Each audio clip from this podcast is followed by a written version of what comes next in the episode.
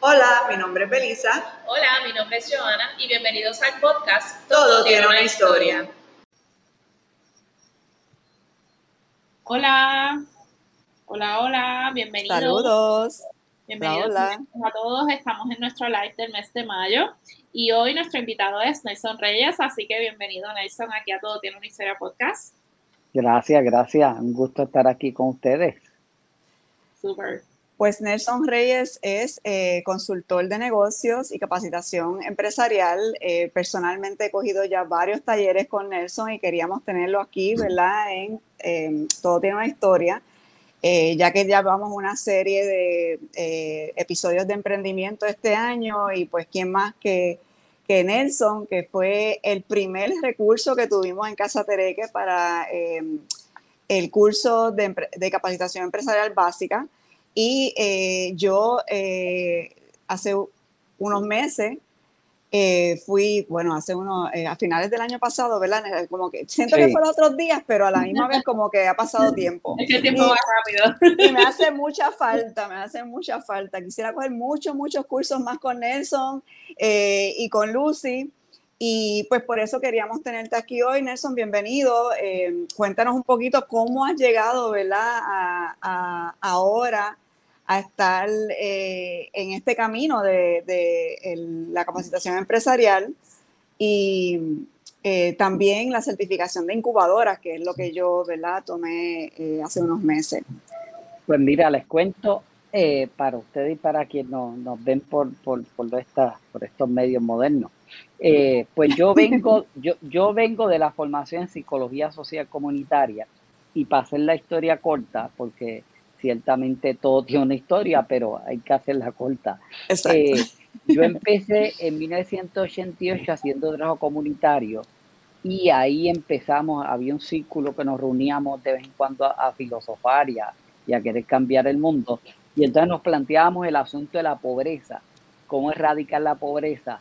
Y, y veíamos que pues desde nuestras organizaciones como que no avanzamos mucho y ahí empezó la inquietud de, espérate, el trabajo comunitario tiene que tener un componente económico. Y entonces empecé a, involucrarme y a investigar sobre toda la cuestión económica y cómo hacemos a nivel comunitario. Y ahí entonces empezamos, me fui del proyecto de unas sin fines de lucro en Macao, yo era organizador comunitario y entonces dejé el proyecto aunque lo que montamos era desde el proyecto, dijimos, vamos a hacer un proyecto de desarrollo económico. Habíamos hecho unos experimentos, todos fracasaron, y ahí seguí investigando y, dijimos, bueno, bueno, ¿por qué fallamos? Claro, es que veníamos de las ciencias sociales y el enfoque en ese tiempo era que todo lo que fuera económico era del diablo y era malo. Y entonces eso no se puede mirar porque los de ciencias sociales no creemos que el capital es lo que hace feliz a la gente, pero bueno, tuvimos que aprender que el, desarrollo económico era un, elemento vital para erradicar la pobreza. Y entonces me fui, monté una empresa de reciclaje con la comunidad en 1994. La tuvimos por 17 años. Yo estuve con la empresa por 10 años. Fue una corporación propia trabajador. Y ahí aprendí todo esto del empresarismo. Tuve que irme a estudiar empresarismo porque mis estudios eran en psicología social comunitaria. Así que ahí me fui a estudiar y todo esto del empresarismo y muchas certificaciones y adiestramientos. Pasamos por un adiestramiento intenso de seis meses que nos acompañaban unos expertos, el doctor Coco Morales y otros gurús del empresarismo en el país, y nos acompañaban en ese proceso a la empresa. Y entonces fue una experiencia de mucho aprendizaje y ahí pues entonces decidimos que había que montar también un modelo ajustado, criollizado, de incubar negocios, pero desde otras lógicas, de la lógica solidaria y actividades microempresariales. Y por ahí arrancamos y en el 2004 hicimos el primer eh, prototipo de, de una incubadora de microempresas comunitarias. Lo probamos en residencial público, fue donde lo prototipamos y de ahí para allá hemos seguido haciendo todas estas cosas. Es interesante que menciones eso de las, eh, eh, las ciencias sociales, porque yo también, ¿verdad? Estudié en las ciencias sociales estudié antropología, pero también encuentro que es algo que eh, pasa mucho en trabajo eh, comunitario y activista, eh, que, que, todavía, todavía hoy en día, aunque está cambiando y especialmente en los últimos tres años, yo pienso que se ha acelerado increíblemente el, el, el ligar lo económico con lo social, con causas sociales, como que, eh, y ha sido en, en, el, en, mi camino, ¿verdad? De casa, de tener que la tiendita hacia eh, el expandir y el, el, añadir otros elementos bien frustrante, eh, porque no es, muchas veces no se entendía. Eh, que, que, tenía, eh, que se podía hacer una con, eh, con, la otra, ¿verdad? Hoy en día pues también ya existe y, y muchas personas ya se habla más, tú sabes, más con más seguido sobre empresas sociales, ¿verdad? Sobre empresas con, de, de, con conciencia social, pero es algo que yo, que llevo, ¿verdad? poquito más de 10 años con el concepto de Tereca la Tiendita, que es un negocio eh, que, que, ha sido, tú sabes, en, en, el, en, en los últimos años que se ha eh, entendido eso más. Eh, por, dinos que, ¿por, qué, ¿por qué ha sido eso? ¿Cuál es tu vela pensar sobre eh, cómo es que esta evolución ha pasado? Eh, ¿Por qué ha tomado? Porque ya eh, vas para, si fue en el 2004, ya mismo se cumplen 20 años desde que la primera incubadora eh, se montó. Eh, o sea, ha sido un proceso eh, extenso. Eh, sabemos que también esto, o sea, estas, el historial de las incubadoras lleva mucho más tiempo fuera de Puerto Rico, en otros países. Eh, ¿Qué ha sido particular, verdad? Como también mencionaste, el, teníamos, tenían que criollizar eh, todo este proceso. Pues mira, eh, es que obviamente porque el asunto de erradicar la pobreza, en ese tiempo íbamos por la parte social y no entendíamos que lo económico era transversal si queríamos erradicar la pobreza. La pobreza tiene un componente económico, no es el único, ¿verdad? La pobreza se entiende como algo más complejo. Por ejemplo, la falta de acceso a, a, una buena educación es un asunto que empobrece. A un buen sistema de salud es un asunto que empobrece. A un trabajo digno es, es multidimensional y es compleja. Pero lo económico es fundamental, además porque también lo económico ha estado siempre. Es como cuando se habla del mercado, bueno, ¿por qué no? ¿Por qué en la economía solidaria que creemos en el libre mercado, no es lo que se entiende desde otras lógicas, sino el mercado porque es una construcción social que ha existido antes que el capitalismo, antes que el socialismo, antes que cualquier modelo económico, porque para que estemos hasta donde estamos como sujetos, como especie al día de hoy, es porque ha habido un tenancitar, un devenir, que, que para vivir y estar aquí hoy necesitábamos hacer intercambio. Eso es el sitio donde hacemos intercambio para ponerlo en Revichuela, ese es el mercado, así que ha existido siempre. Eh, pero eso lo aprendimos después, cuando fuimos aprendiendo eso y diciendo, bueno, pero es que tenemos que facilitar desarrollo económico y aquí en Puerto Rico hemos hecho bien el desarrollo comunitario, pero no teníamos, no hacíamos desarrollo económico comunitario como lo hacen otros países, incluyendo Estados Unidos, que lo hace muy bien el desarrollo económico comunitario. Así que aquí empezamos a integrar ese componente y fuimos superando esta cosa de que eso es negativo y que no nos podemos meter en el asunto económico. Bueno, pues estamos, eh, estamos eh, eh, sosteniendo condiciones de pobreza si no facilitamos desarrollo económico como uno de los elementos que tiene que ver con la pobreza. Así que por ahí fuimos como convirtiendo, nos fuimos creciendo y madurando este, después yo me fui a hacer estudios en economía solidaria, así que fuimos aprendiendo que era imposible erradicar la pobreza si no integrábamos lo económico. Y yo creo que por eso lo superamos y yo creo que en términos generales se ha superado que lo económico no tiene que ver con lo social o con lo económico es solo lo malo, la parte negativa. Bueno, hay una forma que ha sido negativa y es la que queremos cambiar, que es el modelo capitalista depredador que hoy evidencia que fracasó y que nos dañó al extremo que estamos a punto de hablar de la extinción de la especie humana, porque montamos la economía desde esa lógica y se puede hacer la economía desde otras lógicas que no destruya. Claro. Y yo pienso que muchas veces no, no se piensa así. ¿Verdad? Que es como casi como sinónimo, economía, capitalismo. Eh, Y, creo que en, en, el caso de Puerto Rico, quisiera hablar un poco sobre eso, creo que más evidente que nunca fue, ¿verdad? con el azote de, de, Irma y después María.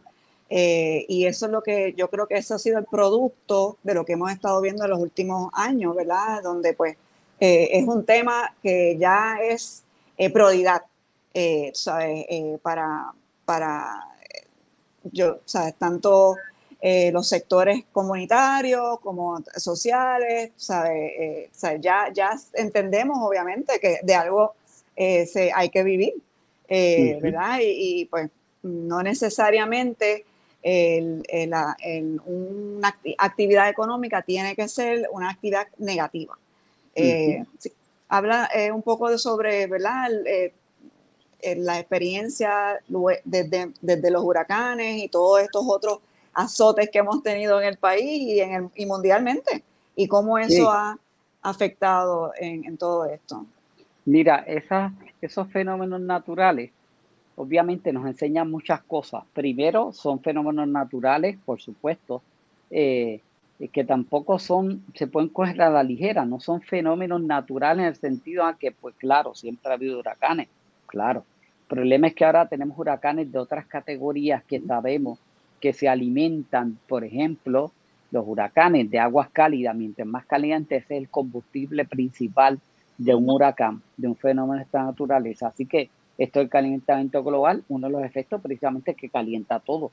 Así que el mar se calienta más, así que cuando viene un fenómeno de eso, y nosotros estamos en la autopista de los huracanes en esta zona, Así que es evidente que en algún momento nos van a afectar, pero estos fenómenos lo que nos han dicho es que este modelo, como organizamos la economía, nos pone en mayor riesgo y nos hace cada vez más vulnerables. Eh, ahora el COVID, ahora todo este asunto de la guerra, eh, cómo estamos produciendo los alimentos transgénicos, manipulados, el impacto que tiene eso. Bueno, toda esta cosa que obedece a una forma de entender la economía. ¿Verdad? Porque si cambiáramos la forma de entender y de hacerla, por supuesto que estaríamos minimizando el impacto ambiental, por ejemplo, de nosotros como especie, y estaríamos minimizando la huella ecológica en términos individuales y colectivos y de los países. Pero eso requiere obviamente que cambiemos la forma de entender la economía y entonces proceder a hacerla de otra forma. Y en ese sentido, todos estos fenómenos lo que nos comunican es que nosotros tenemos que movernos, tenemos que cambiar esta forma de hacer economía. El COVID, el COVID me parece interesantísimo. Eh, cuando empezó en, en marzo, en los primeros meses, ya habían pruebas como se paró el motor de la producción global capitalista, el botón que prende todo el mecanismo de producción a nivel global. Hubo que pararlo, hubo que apagarlo, darle off, se apagó. Pues el resultado inmediato fueron que en China, por ejemplo, se registraron 30% menos de gases que contaminan, que causan el efecto invernadero. Así que lo que se empezaba a ver era impresionante. Había reportajes internacionales donde presentaban animales por zonas este, urbanas, por plazas y demás paseando, porque no habían seres humanos, así que no habían eh, gente que, interviniera esos procesos naturales. Eh, así que eh, en, en China hubo registros de que la gente hablaba de que veían cielos nuevos, que no lo veían antes y ahora de momento mira esta belleza, bueno, claro, porque no hay efecto del smog este de tanto gases contaminantes. Así que eh, el fenómeno del COVID como un fenómeno, ¿verdad? No natural necesariamente, pero, pero que nos dijo, cuidado, que nosotros podemos detener esto, este, este mito de que no podemos detener el cambio climático. Bueno, el COVID lo hizo, esa sanganería chiquitita, eh, paró el, botón de la producción global. Los humanos deberíamos haber parado, el, no un fenómeno como el COVID. Nosotros debemos haber parado ese botón de la producción, ese, esa máquina de producción global que daña.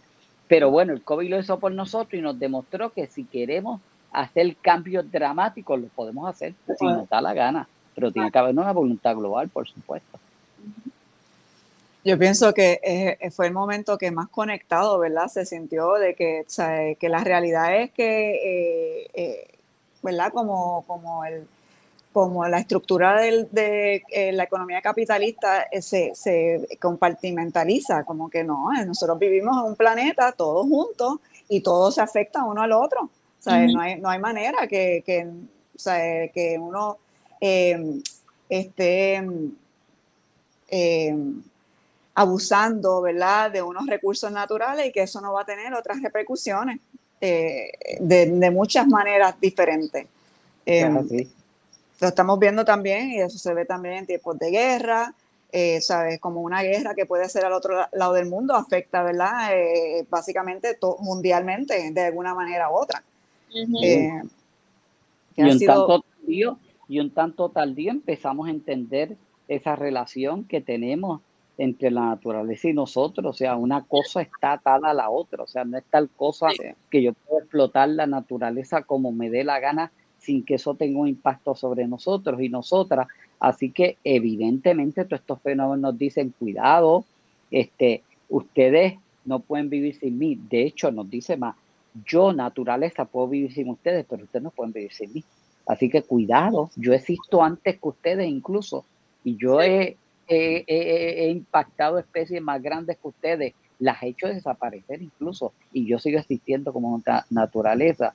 O sea, eh, eh, estos fenómenos nos han permitido, desgraciadamente y de forma eh, negativa, no, por el impacto que tienen, pero nos están haciendo entender o hacen algo o se mueren, sin exagerar o se mueren si no cambian esta forma de relacionarse con, conmigo como naturaleza. Así que estamos en un proceso que en ese sentido es bueno, pero que un poco tardío que lo empecemos a atender cuando estamos a punto de empezar de la extinción de la especie humana. Pero bueno, mejor tarde que nunca, como se diría por ahí, y necesitamos empezar a cambiar esto y hacer cambios radicales desde lo individual hasta lo colectivo, porque no hay forma de sostener la vida humana en este ritmo que llevamos. Y, creo que también otro resultado, eh, por ejemplo, en la pandemia fue empezar a mirarnos hacia adentro, a centrarnos en nosotros y en nosotras como los sujetos que somos, ¿verdad? Sujetos que necesitamos eh, mirarnos hacia adentro, redescubrirnos, mirar todas nuestras potencialidades para que veamos lo maravilloso que somos, porque es que este ritmo que llevábamos era estar pendiente siempre hacia afuera y muy poco hacia adentro y Definitivo, definitivo. eso es lo interesante de eh, las capacitaciones que dan eh, en Consulcom, que es específicamente enfocado en economía solidaria, en que todo esto se tiene, se impacta y tiene que ser considerado eh, en todo ¿verdad? el ciclo de, producción y de, de economía. Em, yo eh, crucé caminos con eh, Nelson en el primer encuentro de la Red de Economía Social y Solidaria y me acuerdo que, cuando te vi y, creo que te paré en el pasillo como que me estabas conocido y pienso que a lo mejor en, algún momento en, el tiempo que estuve en comunidades especiales cogí algún tipo de taller contigo. Eh, pero ha sido, eso ha sido bien interesante en, ¿sabes? Cómo el, primer encuentro yo creo que ya fue hace cuatro años, tres o cuatro años, como el tiempo, el tiempo vuela. Sí. eh, como, eh, ¿verdad? Era eh, un camino que yo estaba buscando dentro de, ¿verdad? Encaminarme hacia eso con Terek en la tiendita y todo lo que hacemos. Em, y fue como que para mí una apertura, ¿verdad? Conocí tantas personas en diferentes eh, sectores y diferentes ámbitos profesionales que tienen esta, esta misma idea, este mismo, ¿verdad? Eh, eh, esta misma preocupación y que están llevando eso en, de alguna manera en, en, el trabajo que hacen. Cuéntanos un poco sobre este camino, ¿verdad? Empezaste hace casi 20 años la primera incubadora. En ese momento era eh, bien enfocado también en economía solidaria o hubo un proceso eh, hacia eso, ¿verdad? Obviamente estaba, eh, estabas consciente que era, había que impactar lo económico dentro, ¿verdad? De trabajo comunitario y trabajo social, pero eh, con, cuando tú siempre estuvo ligado desde un principio o cómo fue ese proceso de ligar este trabajo, ¿verdad?, de capacitación empresarial y de creaciones de incubadoras con la economía solidaria. Pues mira, al principio no teníamos esa conciencia porque no habíamos, no nos habíamos topado con el, con el, con esto de la economía solidaria, porque de hecho la economía solidaria coge un boom en el, en el apenas, ¿verdad? Por allá por el 1987, así que a todos los efectos es, es un concepto relativamente eh, eh, nuevo en términos de economía, ¿verdad? Las, las ciencias económicas son bien viejas, son muy antiguas. Eh, el capitalismo es un modelo antiguo, ya viejo también, y cualquier otro modelo que queramos mirar. Así que la economía solidaria para todos los efectos es, un, es una propuesta nueva. Como otras economías, ahí ya hay muchas corrientes porque sabemos que esta forma en que nos enseñaron y entendimos la economía no es la única incorrecto, inclusive no es la mejor, pero hoy se habla de economía feminista, economía ecologista, economía de la comunión, bueno, un montón de formas de entender la economía como tal. Así que al principio un poco no estábamos muy, familiarizados, pero sí sabíamos que tenía que ser, y le llamamos una economía comunitaria, una economía centrada en la persona, una, una economía que no podía atentar contra los recursos naturales.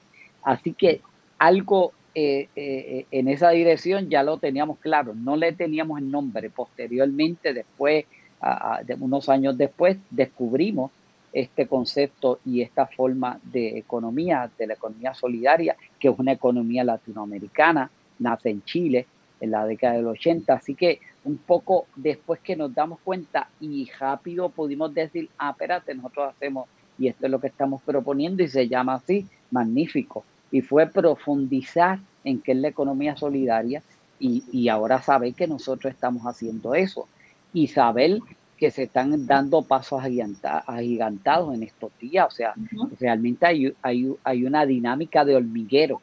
No se ve porque el hormiguero actúa debajo de la tierra, pero aquí se está dando el fenómeno del hormiguero este, que describía este René Calle 13 en aquella canción famosa del hormiguero. Así que ese fenómeno se está dando y a gran escala. Eh, todavía no es mayoría, no son movimientos de mayoría, pero sí sabemos que se está dando. Así que, Belice, en aquel entonces no lo teníamos claro. Después nos dimos cuenta, no, espérate, que nosotros, que nosotros, esto que nosotros estamos proponiendo y estamos trabajando es desde la lógica de la economía solidaria y por ahí nos enganchamos. Y por ahí fue fácil enganchar porque lo que, lo que hacíamos en la práctica ahora era entenderlo desde la teoría. Era una teoría que explicaba una realidad que ya estábamos haciendo. Así que ya vi una realidad y la teoría nos confirmó que lo que estábamos haciendo estaba correcto, que era válido, que era eh, posible seguirlo reproduciendo. Eso fue lo que pasó posteriormente. Pero al principio realmente más de, hablamos de economía comunitaria. Después en el camino nos dimos cuenta, ¿verdad? Apropiándonos y estudiando estos conceptos, ahí después me fui a estudiar, hice el posgrado en economía solidaria, entonces uno puede combinar mejor todo esto. Lo bueno es que primero decíamos la práctica, no fue la teoría primero, fue la práctica y de, desde una, una práctica dimos, ah, esto se llama economía solidaria, que es todavía más interesante, porque la práctica es fundamental. Sin práctica la teoría no sirve para fundamentalmente nada si no da cuenta de, de la realidad y si no impacta la realidad. Así que en ese sentido fue esa e, ese redescubrir en el camino, ah, pero nosotros hacemos esto. Fue una cosa bonita. fue una cosa bonita. Yo eh, te entiendo totalmente porque así me sentí un poco en el primer encuentro, era como que, ay, por fin encontré, encontré aquí, ¿verdad? Eh, eh, un grupo que estamos eh, a lo mejor no eh, en todos los, los, principios, en todo, pero estamos eh, ya practicando, ¿verdad? Elementos de la economía solidaria y tiene un nombre, es un movimiento y es mundial. que me imagino que también fue algo de, así como que, bueno, hay otras personas como nosotros allá afuera, ¿verdad? Y, identificarse, encontrar, ¿verdad? La, la, la tribu. Sí, no estar, eh, decir no estar solo, no estamos exacto, solos ni solos. Es como que hay un gasto que yo pienso, mira, si hay otras personas que piensan igual, no estoy ni, ni loco, ¿verdad? Ni loco, porque a veces uno Exactamente. Entonces, pues en mi trabajo, ¿verdad? Y también en el, en el área de Joana, pues nosotros nos estamos más enfocados todavía en las industrias creativas y cómo eso se entrelaza. Eh, ha sido un camino bien interesante eh, y uno que pues ya hemos ido dándole un poquito más de, de, eh, de forma, ¿verdad? Empezando los programas de capacitación empresarial contigo y pues ha sido muy bonito e ir viendo cómo también eh, otras personas identifican como que, bueno, ¿sabes? Esto, eh, hay elementos como, y empezamos, ¿verdad? Empezamos a usar los términos, pero pues eh, ya eran algunos, algunos elementos, algunos procesos que ya estaban trabajando. Em, eso creo que me puedes corregir si estoy mal, que nuestro grupo fue el primero que era totalmente de industrias creativas eh, de lo que tú has dado capacitación, porque usualmente he, entendido que son un poco más diversos. Eh, explica, háblanos un poquito sobre tus experiencias en, en, los programas de capacitación empresarial. Sé que los das a través de toda la isla, eh, los das en, en diferentes, tanto a organizaciones. Recientemente creo que dieron un, un curso a cooperativistas. Eh, ¿Cómo, ¿Cómo ha sido eso, verdad? De que eh, eh, yo creo, yo sé que, que, cada vez que yo entro a la página social estoy viendo fotos de Nelson y de Lucy en diferentes partes del mundo, del, mundo del país, con diferentes grupos, ¿verdad? Como que ha habido eh, un más interés y qué bueno, ¿verdad? De, de entender un poco cómo es esto, ¿verdad? de, el empresarismo y como el desarrollo económico, eh, pero eh, obviamente ya llevan casi 20 años en este proceso. ¿Cómo, verdad? ¿Qué, qué, qué están ahora? ¿Qué se están encontrando? ¿Verdad? ¿Qué ha sido ese, ese, esa transición eh, a, a, lo, a lo que estamos viendo ahora? Pues mira, con, con, ustedes, con Casa Tereque, pues sabes que fue efectivamente la primera vez que, que trabajé con un grupo eh, eh, dentro del sector de las empresas creativas. Eh, y obviamente es otra energía, es otra vibra, porque precisamente por ser un sector creativo, entonces lo que se plantea pues ya adquiere otras dimensiones y se entreteje incluso de otra forma.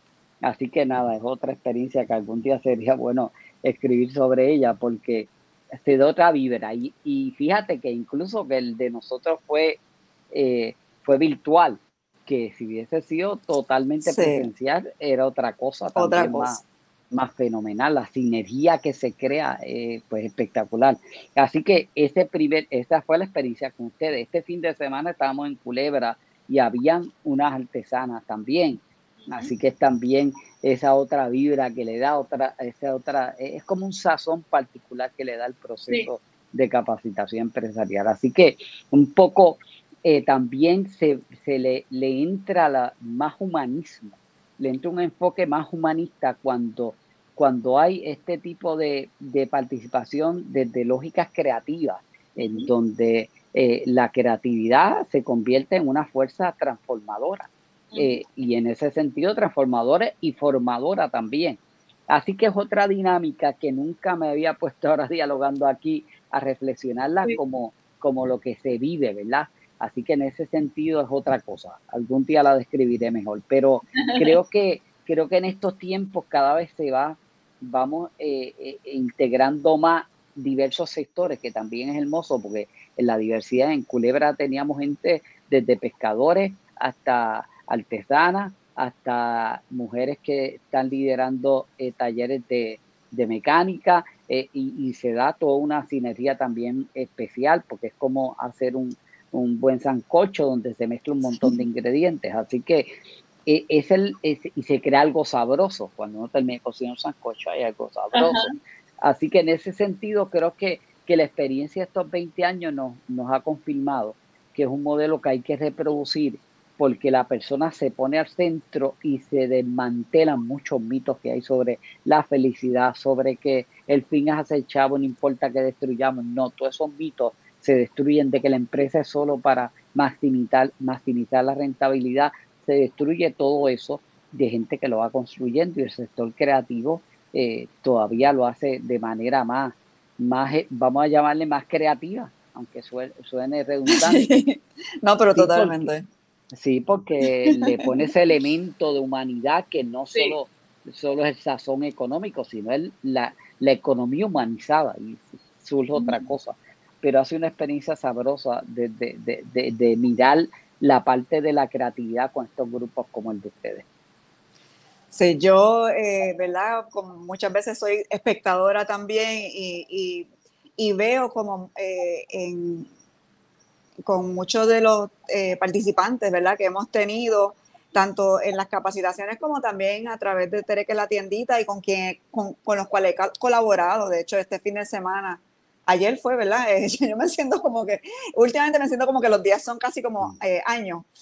Eh, estaba con Joana y sus compañeros cineastas y la verdad es que muchas veces, por lo menos en el área mío, ¿verdad? Que trabajo con, con creativos, ya están ejerciendo elementos de la economía solidaria por necesidad, sin saberlo.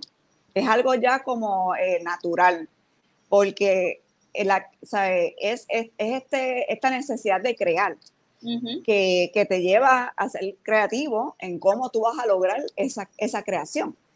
Eh, y tiene muchos elementos dentro de lo que es eh, la economía solidaria, definitivamente.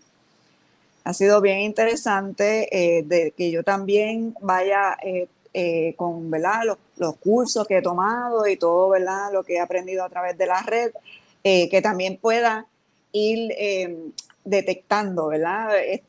estos, elementos. Nelson, muchas gracias por haber estado con nosotros. Eh, ¿Ibas a decir algo? No, este, pues aquí, ¿verdad? Súper honrado de estar aquí este rato con Casa Tereque, como cuando estuvimos en la capacitación y que tenemos que seguir construyendo eh, otro país y lo podemos hacer desde otras lógicas como lo es la economía solidaria. Así es. Eh, pues muchas gracias por haber estado con nosotros. Eh, por favor, eh, dinos en qué, cómo pueden conseguirte en las páginas sociales. Ustedes tienen una página web también. aquí tengo el libro de Nelson, que por favor, a través creo que de las páginas de ustedes que lo pueden comprar, lo nuevo que emerge es un libro enfocado, ¿verdad?, en, en, capacitación empresarial, en cómo, ¿verdad?, el, el montaje de, de, incubadoras de microempresas, específicamente con esta eh, mirada solidaria. Y es muy em, llevadero para leer, tiene sus tareas eh, al final y, y, yo se los recomiendo a, a, quien sea, a todo el mundo. Eh, y muchas gracias por esa, esa joyita también, Nelson. Eh, por favor, dinos eh, cómo, cómo pueden conseguir el libro, cómo pueden comunicarse con ustedes para capacitaciones y todo lo, que ustedes hacen. En la página, en las redes sociales, incubadora de microempresas comunitarias.com, ahí nos consiguen. Y es la forma más fácil y ahí intercambiamos información, tenemos el libro, anunciamos cosas, así que por ahí ese es el mejor medio para, para encontrarnos. Y si no, con sudcom.com también pueden conseguir eh, la información de contacto, email, eh, teléfono. Es la cosa, es la cosa. Info arroba consulcompr.com. Perfecto. Bueno, hasta aquí llegamos, Joana. Pues hasta aquí estamos. Recordamos, antes de, de, irnos, que este mes ya están los episodios cortitos, el de hashtag de apoyo local y el de hashtag Belisa en la tiendita eh, este mes en hashtag Yo estamos hablando sobre eh, los sábados de mercado que se hacen en el pueblo de Río, Piedras. Este, así que vayan para allá a escuchar el episodio. Esto es un evento que ya llevan haciendo hace unos añitos y es súper interesante la conglomeración ¿verdad? que hay de artesanos locales. Este, en el episodio de Brisa en la tiendita, Brisa ya por fin nos pone al día de la apertura de Tureque en la tiendita dentro del nuevo espacio de Angelina que está en Santurce, que es donde está un estudio, pero también hay otros conceptos, incluyendo Tureque en la tiendita. Así que vayan por allá también a escuchar ese episodio. Este, y que los últimos lunes de, de cada mes es que subimos el episodio nuevo, así que estén bien pendientes al de este mes, que va a estar bien interesante, va a estar bien cool. Estuvimos súper contentas de entrevistar a esta persona. Así que Nelson, gracias de verdad por estar con nosotros acá en este live. Y a ustedes pues nos vemos en la próxima. Chao.